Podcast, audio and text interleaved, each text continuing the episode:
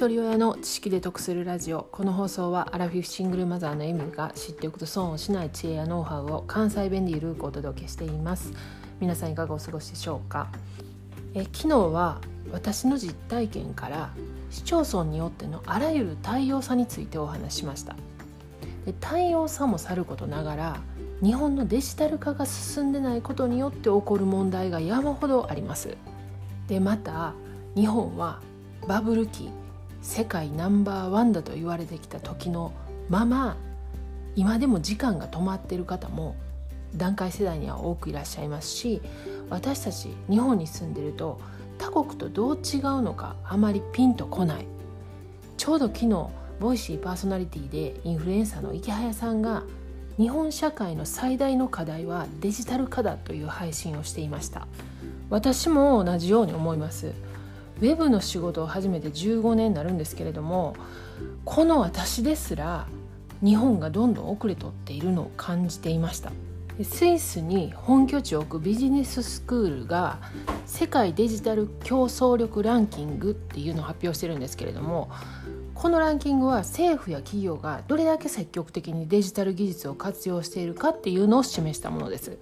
1位はもちろんアメリカです。で2位以降がシンガポールデンマークスウェーデン香港スイスオランダ韓国ノルウェーフィンランド台湾カナダまだ日本出てきません。でこのカナダに関して言うと去年私はカナダに行く予定にしてたので学生ビザを取るためにイミグレーションサイトからビザの申請をしたんです。私は英語がほとんどできないです。そんな私が翻訳機使いながらでもこのイミグレーションサイトから申請ができたっていうことはそれだけこのカナダのビザの申請サイトのシステムが動線がちゃんとできていて素人でも分かりやすいように作られてるからなんですよね。でそのカナダが12位で13位がイギリスイギリスアラブオーストラリアって続くんですけれども日本はなんと27位です。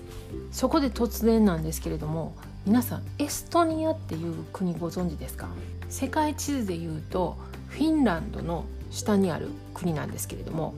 約30年ほど前に旧ソ連の支配下から完全に独立しました。まだ30年ほどしか経ってないその国が2001年には税収も電子申告できるようになって2002年には電子署名2005年今から15年前には選挙の電子投票ができるようになっています。教育も警察も裁判も企業も全てオンライン。出生届を出すと次に役所に出向くのは結婚や離婚あと不動産を売る時だけだそうです。で私がこのエストニアっていう国を知ったのが恥ずかしいこと2年前なんですね。それまでこのエストニアっていう国の存在すら知らなかったんですけれどもまだ独立して30年も経ってない国がここまで電子化になってるっていうことに私はとても驚きました。このエストニアでは99%の行政サービスをオンライン化してペーパーレスにしたんですね。ちなみに先ほど日本が27位だったランキングではエストニアが21位でした。日本はいまだに役所に行ったら本当にたくさんの手続きで手書きの書類を書かないといけない。で国会では改ざんされただの黒塗りされただのもうそんなことをしてる場合じゃないほど日本のこのデジタル化が進んでないっていうことは深刻な問題なんですけれどもでもねこの9月から各省庁に分散してたデジタル政策を一元化してデジタル庁ができました。でこれは内閣総理大臣を組織の長に据えてその直下にデジタル大臣を設置する。でこれなんか前もなんかありましたよね。文科省でしたっけ？こういう組織図というか。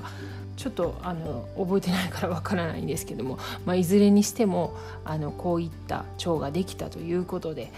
今後の日本に期待すると同時に私たちもこのデジタル化を進めるためにも新しいシステムに